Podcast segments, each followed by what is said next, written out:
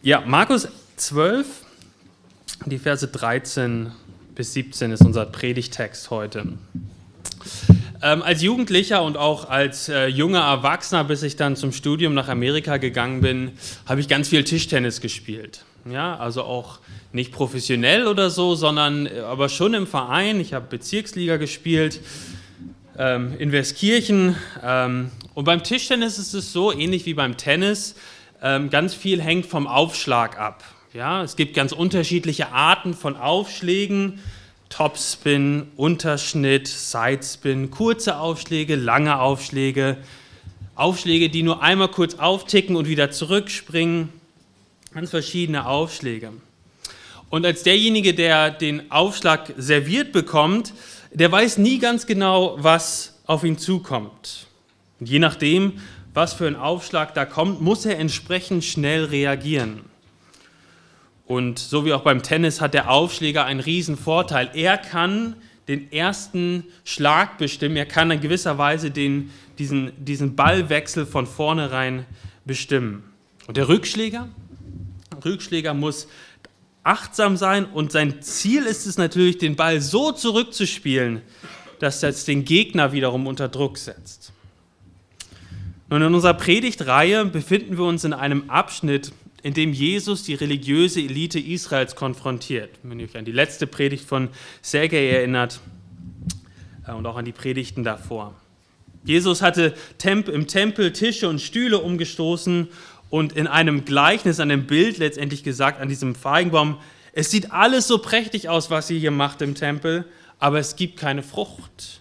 Und deswegen wird der irdische Tempel vollständig zerstört werden. Und dann, dann, ähm, und dann bringen diese Gegner von Jesus eine Sache nach dem anderen vor. Aus verschiedenen Ecken kommen sie und versuchen ihn in seinen Worten zu verfangen. Sie schlagen im Bild gesprochen auf und servieren Jesus mit einem, mit einem Schnittball, mit einem Unterschnitt, mit einem Sidespin, mit verschiedenen Aufschlägen versuchen sie ihn irgendwie unter Druck zu setzen. Guckt mal rein. Am Anfang, vor, ähm, in Kapitel 11, da kommen sie und sagen, in welcher Vollmacht tust du das? Und, und versuchen ihn herauszufordern. Und dann in unserem Text, da, da kommen sie und uns fragen, darf man dem Kaiser den Steuern geben? Und dann in dem, in dem Text danach, ab Vers 18, da fragen sie, und, und sag mal, Jesus, wie, wie ist das denn mit der Auferstehung? Ja, also die, die religiöse Elite versucht, Jesus unter Druck zu setzen mit dem ersten Ball. Aber manchmal und das haben wir auch gesehen, schlägt Jesus auf und setzt die religiöse Elite unter Druck, so wie wir das letzte Woche gesehen haben. Da erzählt er ein Gleichnis und das Gleichnis erzählt er, um deutlich zu machen, dass die religiöse Elite ähm, ihre, eigenen, ihre eigene Macht sucht. Oder auch dann nachher in Kapitel 12 ähm, ab, ähm, ab, äh, Vers, ab Vers 35, dort sehen wir dann, wie Jesus ganz offensichtlich, ganz ganz offen sagt, hütet euch vor den Schriftgelehrten. Also da geht Jesus in die Offensive. Aber in unserem Text heute, in unserem Text heute schlägt die religiöse Elite auf. Und wenn wir das dann zu Ende lesen, diesen Text, sehen wir, dass Jesus den Ball so hart und so präzise zurückschlägt, dass die Gegner nur hinter dem Ball hergucken konnten mit offenem Mund. Lasst uns den Text gemeinsam lesen, Markus 12, die Verse 13 bis 17. Und sie sandten etliche von den Pharisäern und Herodianern zu ihm, um ihn, zu Rede zu, um ihn in der Rede zu fangen. Diese kamen nun und sprachen zu ihm, Meister, wir wissen, dass du wahrhaftig bist und auf niemand Rücksicht nimmst, denn du siehst die Person der Menschen nicht an, sondern lehrst den Weg Gottes, der Wahrheit gemäß. Ist es erlaubt, dem Kaiser die Steuer zu geben oder nicht? Sollen wir sie geben oder nicht? Da er aber ihre Heuchelei erkannte, sprach er zu ihnen, Weshalb versucht ihr mich? Bringt mir einen Denar, damit ich ihn ansehe. Da brachten sie ein. Und er sprach zu ihnen, wessen ist dieses Bild und die Aufschrift? Sie aber sprachen zu ihm, des Kaisers. Jesus antwortete und sprach zu ihnen, gebt dem Kaiser, was des Kaisers ist, und Gott, was Gottes ist. Und sie verwunderten sich über ihn. Ich glaube, der Hauptgedanke hier ist folgender. Jeder Mensch ist im Ebenbild Gottes geschaffen und gehört Gott. Deshalb gib dein Leben dem, dem es gehört, Gott und Gott allein. Jeder Mensch ist im Ebenbild Gottes geschaffen und gehört Gott. Deshalb gib deinem, dein Leben dem, dem es gehört, Gott und Gott allein. Wir lesen also, die oberste Elite der Juden senden eine Gruppe von Pharisäern und Herodianern zu ihm, zu Jesus, um ihn in seiner Rede zu fangen, um ihn irgendwie zu Fall zu bringen. Ihr seht jetzt, wir sehen das direkt am Anfang, die, die Intention von dieser Delegation war nicht friedlich. Sie war nicht eine, es war nicht eine Frage zu stellen, um, um, um, um, weil sie eine aufrichtige Frage an Jesus hatte, hatten. Es war von Anfang an das Vorhaben, Jesus irgendwie in, seinen, in seiner Rede zu fangen. Dass er vielleicht eine, eine kleine Gotteslästerung sagt oder, oder dass, sie, dass, dass, sie, dass sie einen Keil reintreiben können zwischen Jesus und dieser Menschenmenge, die ja immer noch Jesus zugehört haben. Oder, oder vielleicht würde er etwas gegen den Kaiser und gegen Rom sagen. Dann könnten sie losgehen und den, den Römern sagen, hier Jesus, der plant einen Aufstand, nehmt den mal gefangen. So kommen sie zu Jesus mit einer Frage. Und so wie wir das hier aufgeschrieben haben, war es eine gut durchdachte Frage. Sie kamen mit einer festen Absicht und einem Plan, diese Frage zu stellen. Sie mussten sich vorher hingesetzt haben, um diese eine Frage zu finden, die Jesus in eine unmögliche Position bringt. Entweder Rom zu verärgern oder die Menschen, die Juden auf der anderen Seite, die ihm weiter zuhörten. Ich kann mir richtig vorstellen, wie sie gesessen haben, vielleicht Wochen davor, Rollenspiele gemacht haben, diese Herodianer und Pharisäer und die eine Frage durchgespielt haben und dann die andere Frage durchgespielt haben, bis sie, bis sie zu dieser einen Frage gekommen sind und gedacht haben, diese Frage, die ist absolut wasserdicht. Jesus kann dieser Frage nicht ausweichen. Diese Frage wird Jesus im Bild gesprochen, in den Hinterhof zwängen, wo er nicht ausweichen kann. Ja, wie man das in den Filmen kennt, jemand flüchtet vor der Polizei und dann läuft er in eine Sackgasse rein und er kann nicht mehr weiterlaufen, rechts und links sind große Gebäude und die Polizei stellt ihn. Das war, das war das, der Gedanke von diesen, von diesen Herodianern und von den Pharisäern. Wir haben jetzt eine Frage. Da wird Jesus nicht rauskommen. Ha, Jesus, wir haben dich gefangen, wir haben dich jetzt. Sie hatten alles durchgespielt im Kopf und sie waren sich so sicher, dass sie diese Frage mit einer überheblichen und unechten und sarkastischen Schmeichelei beginnen. Bis gesehen, wo sie kommen? Meister, Lehrer, wir wissen, dass du wahrhaftig bist. Du nimmst nie auf niemanden Rücksicht, denn du siehst die Person der Menschen nicht an. Also sie sagen, du, du, du, du, du willst wirklich nicht anderen Menschen gefallen, sondern du willst Gott gefallen. Dann sagen sie das ja auch. Du lehrst den Weg Gottes der Wahrheit gemäß. Also sie stimmen in gewisser Weise ein in den Chorus der Menschmenge, die ja genau das gesagt haben. Ja, sie sagen, wir, wir glauben das auch, Jesus, und, und haben gehofft, dass die Leute dazukommen und vielleicht zuhören und sagen, okay, die glauben das jetzt vielleicht auch. Und, und dann kommt diese Frage am Ende von Vers 14, die sie ihnen dann stellen. Und sie hofften, dass viele Leute um sie herum es auch hörten und Jesus sich dann dort verzettelt und stolpert. Und die Frage ist folgende, ist es erlaubt, dem Kaiser die Steuer zu geben oder nicht? Sollen wir sie geben oder nicht? Und die Art und Weise, wie sie fragen, macht es deutlich, wie sie, wie sie versuchen, Jesus in die Ecke zu drängen. Ist es erlaubt, dem Kaiser die Steuer zu geben oder nicht? Und dann könnte man sogar noch, noch, noch stärker übersetzen, zahlen oder nicht zahlen. Jesus, was ist deine Antwort? Zahlen oder nicht zahlen? Das ganze Thema Steuern war hochexplosiv in der damaligen Zeit. Wenn ihr euch erinnert an die Geburt von Jesus, da gab es ja diesen großen Zensus, wo gezählt wurde. Deswegen mussten ja Josef und Maria auch weg nach Bethlehem. Und das war unter anderem da, um herauszufinden, wie viele Menschen es gab, wie viele Menschen, äh, was die Menschen auch besitz, äh, besessen haben an Land. Und dann gab es eine Steuer pro Kopf und auch eine Grundsteuer. Und kurz nach diesem, nachdem diese Steuer eingeführt wurde, etwa sechs nach Christus, gab es einen Aufstand von Leuten aus Israel, unter anderem der, der Führer hieß Judas von Galiläa, Und dieser, das ist nicht der Judas aus der Bibel, das ist jemand anders. Also Judas von Galiläa, der hat einen Aufstand gegen die Römer gemacht, der dann brutal niedergeschlagen wurde, auch weil die Römer angefangen haben, Steuern einzutreiben. Ähm, es war ein hochexplosives Thema. Und was soll Jesus jetzt sagen? Zahlen oder nicht zahlen?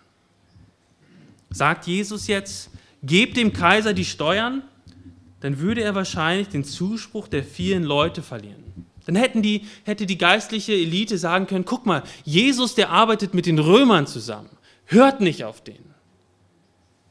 Oder sagt Jesus, gebt dem Kaiser keine Steuern. Dann ist er in der gleichen Kategorie wie dieser Judas von Galiläa, der einen Aufstand geplant hat. Und sie hätten zu den Römern gehen können und sagen können, Jesus, Jesus ist, ist jemand, der einen Aufstand plant. Der sagt den Leuten, dass sie dir keine, keine Steuern zahlen sollen. Also eine Fangfrage eingebettet in einer heuchlerischen, schleimerischen, hinterhältigen Anrede an Jesus. Der Aufschlag ist gemacht. Der Ball tickt auf der Tischplatte von Jesus auf. Das ist der perfekte Aufschlag. Sie haben es, es hätte nicht besser laufen können. Sie haben sich an Jesus rangewagt oder sind zu Jesus gegangen die Leute haben es vielleicht mitbekommen, wie, wie sie Jesus geschmeichelt haben und haben, haben, haben ihre Ohren aufgestellt und sich selber gefragt, na, was sagt Jesus denn jetzt? Und sie waren sich sicher, dass sie Jesus jetzt hatten. Nun, das Erste, was Jesus tut, ist, er erkennt die Heuchelei. Und er spricht das auch offen an. Wir lesen das ähm, dann in ähm, Vers 15. Da, da er aber ihre Heuchelei erkannte, sprach er zu ihnen, weshalb versucht ihr mich? Also in Wirklichkeit war es keine echte Herzensfrage, sondern eine Frage, die ein Ziel hatte, nämlich Jesus zu Fall zu bringen. Aber nur weil Jesus die Heuchelei erkannte, hieß das ja noch nicht, dass er raus war aus dieser Situation. Wenn Jesus in diesem Moment keine gute Antwort hat, dann wird ihm diese Frage um die Ohren fliegen. Aber Jesus scheint überhaupt nicht unter Druck zu geraten. Er sagt ganz einfach, was versucht ihr mich? Und dann sagt er in Vers 41, äh, in Vers, ähm, Vers 15, bringt mir einen Denar, damit ich ihn ansehe. Ein Denar war ein, so ein, ein, ein Münzstück und auf diesem Denar war das Abbild des Kaisers abgebildet. Jesus wusste das natürlich. Er hat nicht gesagt, naja, bringt mir mal einen Denar, ich habe vergessen, was da drauf ist, als Tischler wusste er, er hat, er hat, hat ja auch Leute bezahlt oder Bezahlungen entgegengenommen, er wusste, wie so ein Denar aussieht.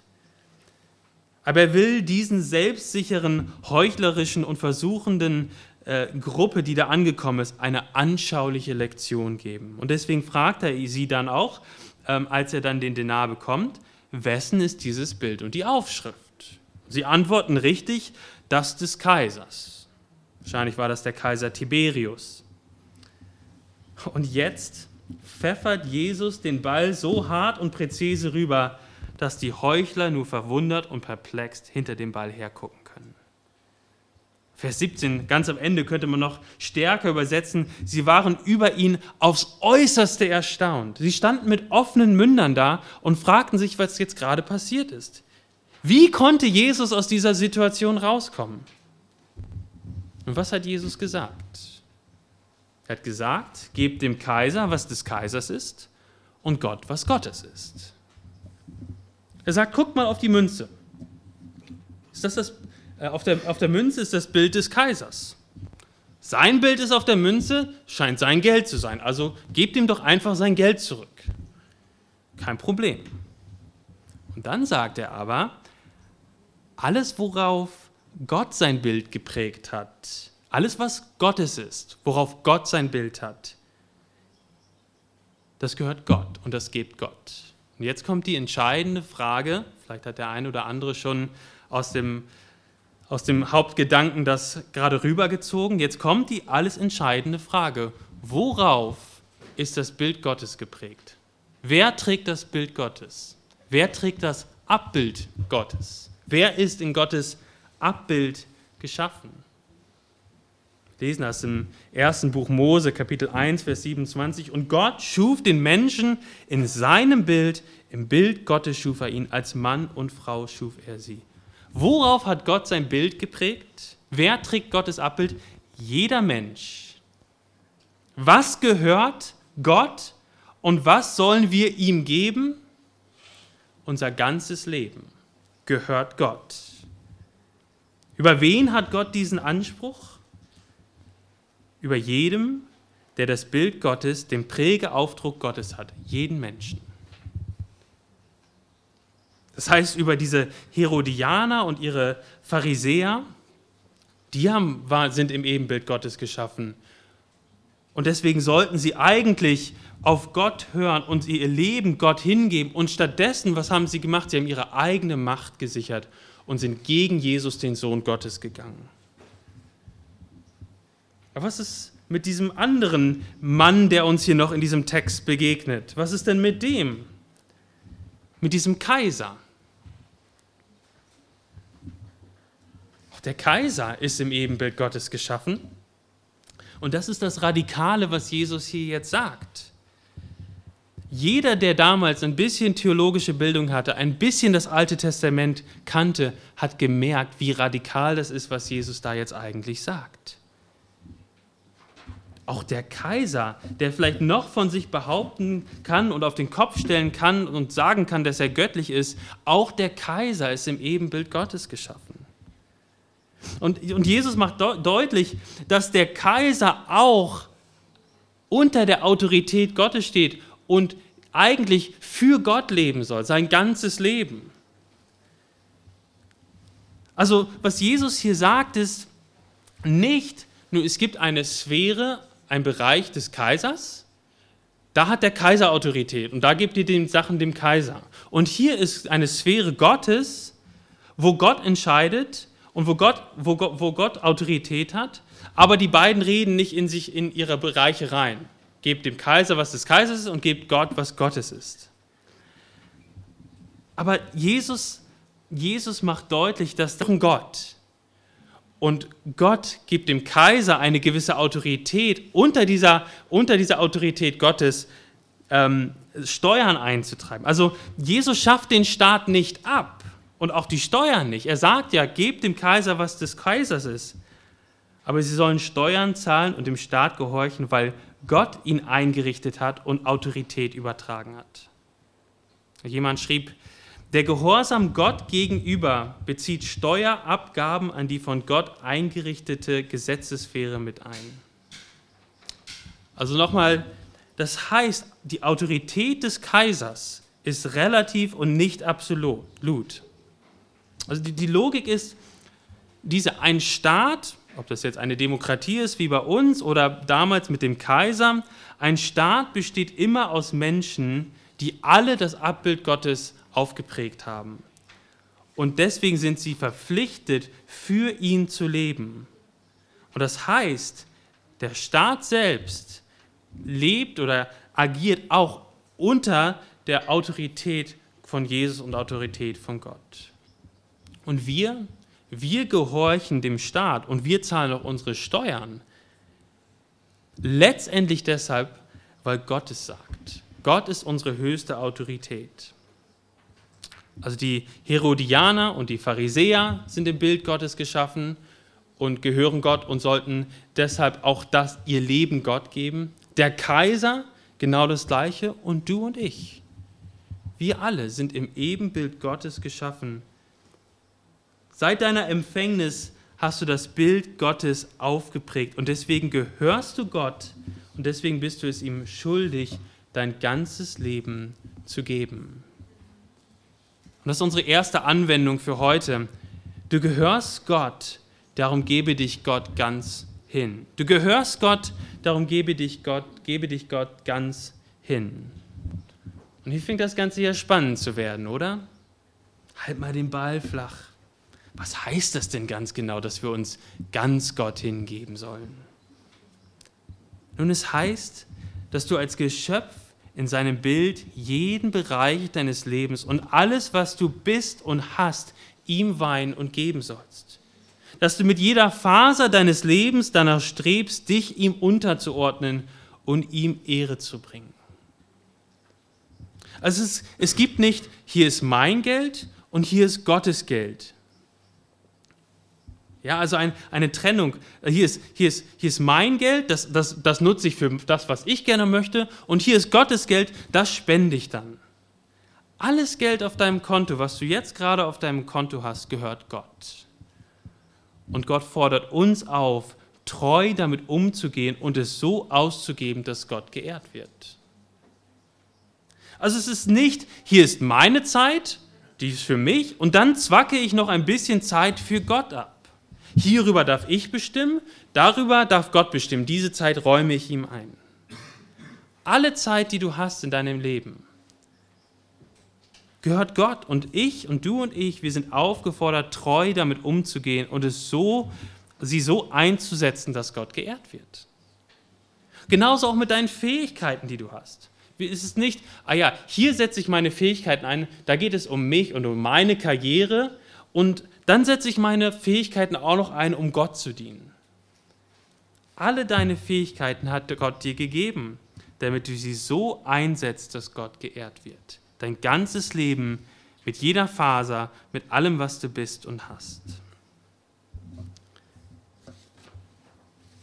Gebt Gott, was Gottes ist. Du gehörst Gott und darum gebe dich Gott ganz hin und höre darauf, was er über dich sagt und gebe dein Leben dem ganz hin, dem es gehört. Ich weiß nicht, wie es euch geht. Ich komme immer wieder an meine Grenzen, wenn ich darüber nachdenke, mein, über mein eigenes Leben nachdenke. Es gibt und gab nur einen Menschen, der genau so gelebt hat. Der immer alles Gott gegeben hat, was Gottes ist. Der sein ganzes Leben Gott gegeben hat, mit jeder Faser seines Lebens. Und das war kein anderer als Jesus Christus. Er hat sich Gott ganz hingegeben. Wir sehen das ganz deutlich im Garten Gethsemane, wo er sagt, aber Vater, alles ist dir möglich, nimm diesen Kelch von mir, doch nicht, was ich will, sondern was du willst. Er hat sein ganzes Leben Gott gegeben und für ihn gelebt. Er hat immer alles Gott gegeben, was Gottes ist, nämlich sein ganzes Leben. Und dann hängt dieser Jesus irgendwann an einem römischen Kreuz. Und wir wissen aus dem fünften Buch Mose, dass wenn jemand am Kreuz hängt, er von Gott verflucht ist. Wie kann das sein? Wie kann das sein, dass der einzige Mann der ganzen Weltgeschichte, der immer alles Gott gegeben hat, was Gott gehört, der sein ganzes Leben darauf verwendet hat, den Willen seines Vaters zu tun, wie kann es sein, dass dieser Mann am Kreuz hängt, von Gott verflucht? Das passt doch nicht. Wenn es doch nichts gibt, warum Jesus von Gott verflucht sein kann, warum hängt er dort am Kreuz? Und ich hoffe, wir sehen, wie widersprüchlich das ist, dieser perfekte Jesus, dieser vollkommene Mensch, vollkommen Gott, vollkommene Mensch, der dort am Kreuz hängt, verflucht. Hast du diese Widersprüchlichkeit vor Augen? Dann mach davon mal ein kleines gedankliches Bild in deinem Kopf. Und dann geh zurück gedanklich in deine letzte Woche. Nein, ich meine nicht so oberflächlich, morgens habe ich Cornflakes gegessen mit Milch und dann war ich arbeiten. Geh mal, geh mal tiefer rein in dein Herz der letzten Woche. Dass du das Geschirr vielleicht genervt abgeräumt hast und die Teller krachend auf die Arbeitsplatte gestellt hast. Du hast es krachend auf die Arbeitsplatte gestellt, damit alles, alles im Haus hören, dass du gereizt und genervt bist. Du hast ja auch allen Grund dazu. Ich hatte einen langen Arbeitstag. Versetzt euch doch mal in meine Lage. Dann schmeiße ich den Teller mit, mit Krachen noch in die Spülmaschine, verpasst der Spülmaschine noch einen Tritt, damit die auch richtig zugeht. Die kann da eigentlich auch nichts für. Und dann schmeiße ich mich auf die Couch und sage, ich brauche jetzt meine Ruhe. Und alle Mitglieder meiner Familie verlassen das Wohnzimmer wie ängstliche Hunde mit eingezogenem Schwanz und du hast endlich deine lang ersehnte Ruhe. Da geht es nur um mich. Dass es mir gut geht. Da gucke ich nur auf mich selber. Weil wenn dich das nicht beschreibt, dann sei mal ganz ehrlich vor dir in der letzten Woche und schau hinein in dein Herz und was du da siehst. Siehst du da dass du Gott das gegeben hast, was Gottes ist, dein ganzes Leben? Oder ging es doch sehr häufig um dich selbst? Wie hast du zum Beispiel mit deinen Kollegen über den neuen Azubi gesprochen, der zwei linke Hände hat? Hast du das Ungeschick des anderen genutzt, um dich selbst gut darzustellen und von deinen eigenen Schwächen abzulenken?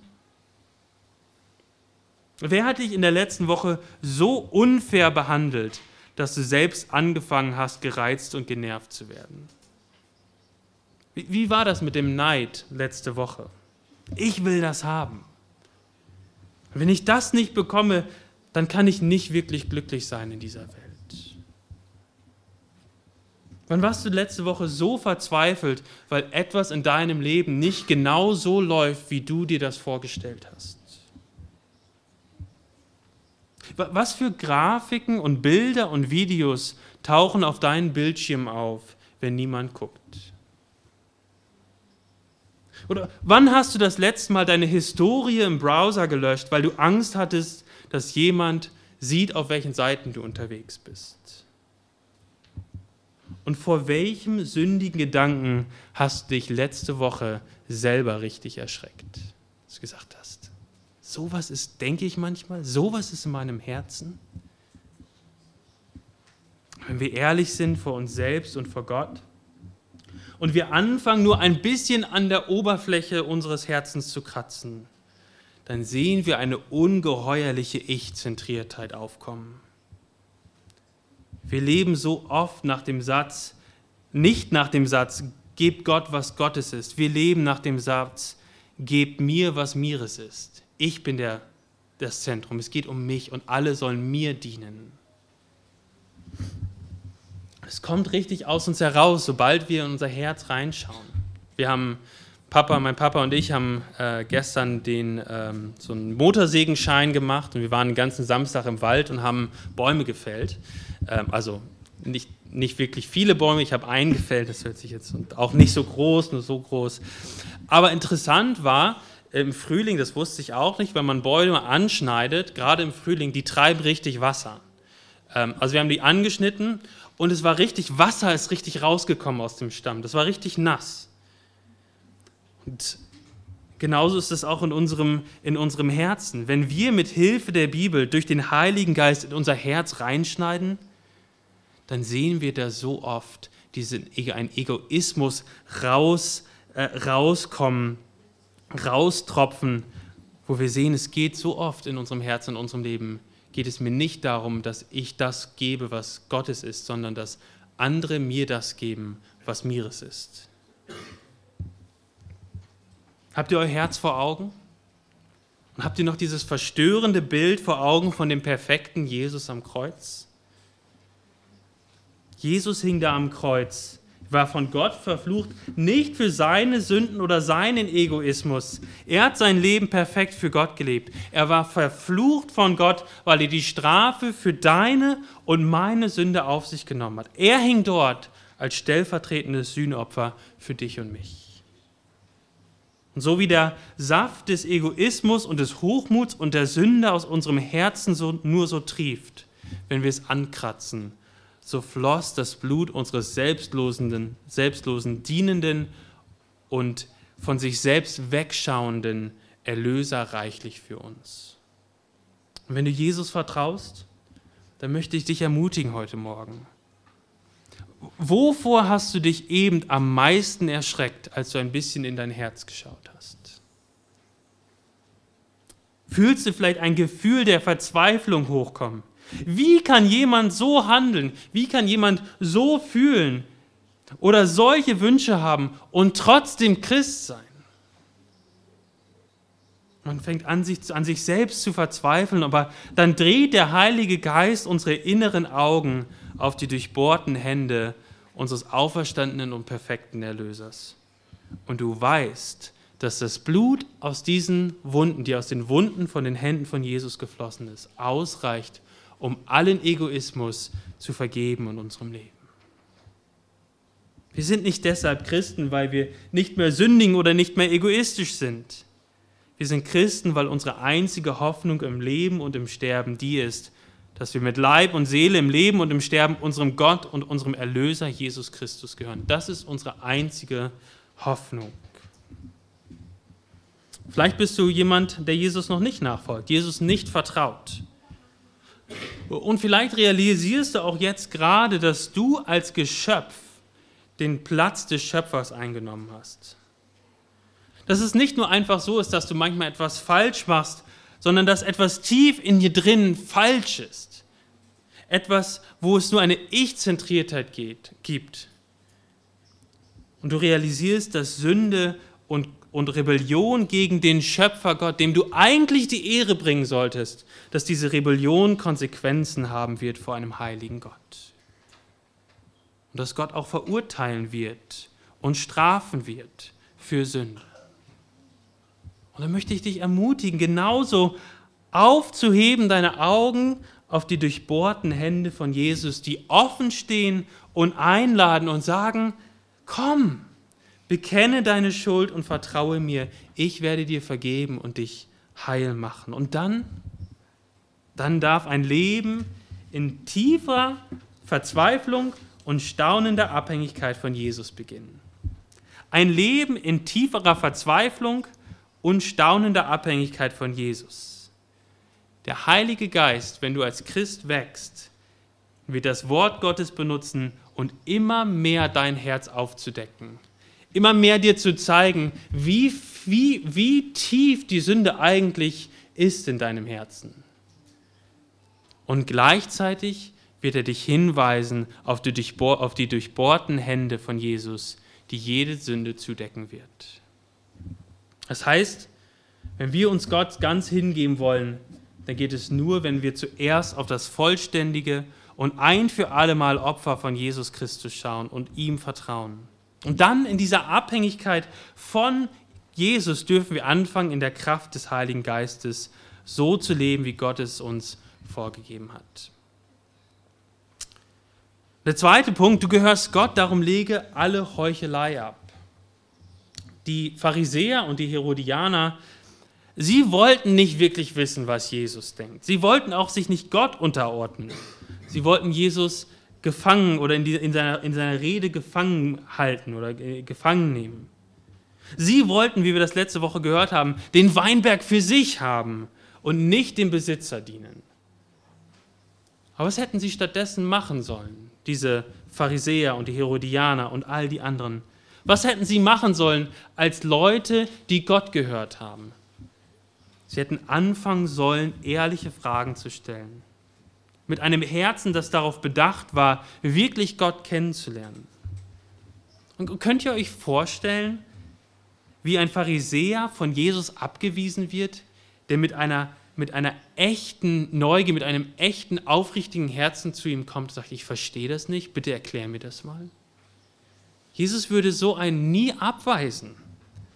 Wir sehen das nachher auch noch in Vers 28 bis 34 in den nächsten Predigten, dass Jesus das nicht tut. Einen ehrlichen Frage, einen ehrlichen Zweifel, den, den, den heißt Jesus willkommen.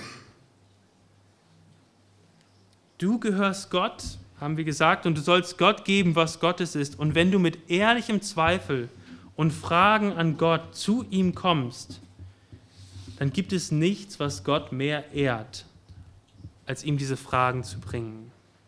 Dass du nicht so tust, als ob es diese Fragen nicht gibt in deinem Leben, sondern ehrlich zu ihm gehst und diese Fragen bringst. Ich nenne mal nur ein paar Fragen, von denen ich glaube, dass sie den einen oder anderen von uns in ehrlicher Weise umtreiben. Was ist mit den Kreuzzügen oder dem Sklavenhandel in Amerika, bei dem viele Christen mitgemacht haben. Was damit? Wie denken wir darüber? Liebe ist Liebe. Wenn zwei Erwachsene sich lieben, warum ist es dann, warum ist es dann, dass, dass die Ehe nicht für gleichgeschlechtliche Paare erlaubt ist von der Bibel? Warum ist es so? Ist Liebe nicht Liebe? Ist die Bibel nicht voll patriarchalisch und frauenfeindlich? Warum ist es gut und richtig zu glauben, dass Sex nur in den Schutzraum der Ehe ausgelebt werden soll? Ist Ehe nicht überflüssig? Warum sollte ich noch ein Papier unterschreiben und offiziell heiraten, wenn ich auch so zusammenleben kann und wir uns einander versprechen, treu zu sein? Wofür brauche ich dann Ehe noch? Ist sie nicht überflüssig? Kann nicht jeder irgendwie seine eigene Wahrheit haben? Hat die Wissenschaft die Bibel widerlegt? Kann ich der Bibel wirklich vertrauen? Interessiert es Gott, wenn ich leide? Kann man heutzutage noch an einen Himmel oder an eine Hölle glauben? Und die Fragen könnten wir jetzt noch endlos fortsetzen. Und wir alle kennen die richtigen christlichen Antworten auf diese Frage. Wir können alle die richtigen Antworten geben, aber wir können uns wunderbar hinter richtigen Antworten in einem religiösen Kontext verstecken und heucheln. Aber es geht nicht einfach nur darum, dass wir die richtigen Antworten geben, sondern dass wir vom Wort Gottes her überzeugt werden, dass diese Antworten wahr sind und es wirklich zu unserer eigenen Überzeugung machen. Und deswegen möchte ich euch alle herausfordern und ermutigen, Fragen zu stellen, ehrliche Fragen zu stellen. Auch besonders die äh, Kinder und die Jugendlichen und die Teenager unter uns. Stellt ehrliche Fragen. Ich weiß, dass ihr in der Schule mit vielen Dingen konfrontiert werden, werdet, die, die auf Kollisionskurs sind mit dem, was in der Bibel steht. Und ich möchte euch herausfordern, nicht nur einfach zu sagen, ach ja, das sagen meine Eltern so, oder das ist jetzt die richtige christliche Antwort, sondern tiefer zu graben und zu fragen, warum ist das die richtige Antwort? Von der Bibel her zu verstehen, warum das wirklich gut ist, mit Sex zu warten. Warum das wirklich, warum wir der Bibel wirklich vertrauen können. Alle diese Fragen bringt sie zu Gott. Bringt sie zu Gott, forscht in der Bibel und nutzt die, die, die, die Möglichkeiten, die Gott uns gegeben hat in der Gemeinde. Hier sind viele Leute, die sich mit vielen diesen Fragen schon beschäftigt haben. Fragt sie mal. Es gibt super Bücher, äh, ein Buch habe ich hinten auch als Vorschlag abgedruckt. Ähm, zehn Fragen, die jeder junge Erwachsene stellen sollte. Wir geben Gott, was Gottes ist, wenn wir mit aufrichtigen Fragen und ohne Heuchelei vor Gott treten und sagen, das verstehe ich nicht, bitte hilf mir. Und jetzt noch zum Schluss, kurz, du gehörst, der dritte Punkt, du gehörst Gott, darum ordne dich dem Staat unter. Jesus haben wir gesehen, erhebt nicht den Anspruch, dem römischen Kaiser sein irdisches Reich wegzunehmen oder in irgendeiner Art und Weise ein irdisches Königreich aufzurichten. Aber gleichzeitig sagt er auch, jedes Geschöpf Gottes soll sich Gott unterordnen. Es ist, soll, soll, soll, soll Gott hingegeben sein. Das heißt, der Staat hat eine von Gott gegebene Autorität über dich als Christ. Aber diese Autorität ist nicht absolut, sondern begrenzt solange der Staat von uns keine Dinge verlangt, die keine Sünden sind, dann gib Gott, was Gottes ist. Indem du dem Staat gibst, was ihm gehört, gibst du Gott, was Gottes ist. Du gehorchst Gott. Und ich kenne das von mir, dass ich sehr schnell dabei bin, mich aufzuregen. Ich weiß nicht, wie das euch manchmal geht. Zu hohe Steuern, zu viel Bürokratie, unsinnige Gesetze. Ähm, aber was Gott uns, wozu Gott uns hier auffordert, ist, ohne zu murren, das zu geben, was sie uns fordern, wenn sie nicht, wenn sie nicht von uns fordern, zu sündigen. Gucke also auf Gott, ich ordne mich ihm unter und weil ich mich Gott unterordne, ordne ich mich auch dem Staat unter, der die Autorität bekommen hat. Aber nochmal, der Staat hat nie die Autorität bekommen, von seinen Einwohnern etwas zu fordern, die gegen, gegen Gottes Gebote sind. Wenn das von uns gefordert wird, dann müssten wir sagen, wir gehorchen Gott mehr als Menschen. Wir sind, geben Gott, was Gottes ist. Ihm gehört alle Ehre. Und damit wollen wir schließen, nochmal zusammengefasst, wir, du und ich, wir tragen das Bild Gottes und deswegen gehören wir Gott und deswegen sind wir aufgefordert, uns ganz Gott hinzugeben. Und dann lasst uns darüber staunen, dass wir einen wunderbaren, großen Erlöser haben, der genau das getan hat und dann an unserer Stelle für unseren Egoismus am Kreuz bezahlt hat. Und dass wir jetzt frei sind und fähig sind, uns Gott ganz hinzugeben und auch dem Staat das zu geben, was er von uns fordert und auch alle Heuchelei ablegen. Amen. Lasst uns beten. Himmlischer Vater, wir danken dir für dein Wort. Wir danken dir, dass du uns auch herausforderst mit diesem Text und wollen dich bitten, dass wir ja, dich sehen, Jesus, wie du dort stehst und uns vergeben hast von all unserem Ich-Zentriertheit und Egoismus. Und dann bitten wir dich, dass du uns veränderst, unsere Herzen, dass wir mehr und mehr unser Leben so aussieht, dass, wir, dass es so aussieht wie, wie dein Leben, Jesus. Dass wie dein Leben, in der du immer alles Gott gegeben hast, was Gottes ist. Das beten wir für uns persönlich, für uns als Gemeinde. Amen.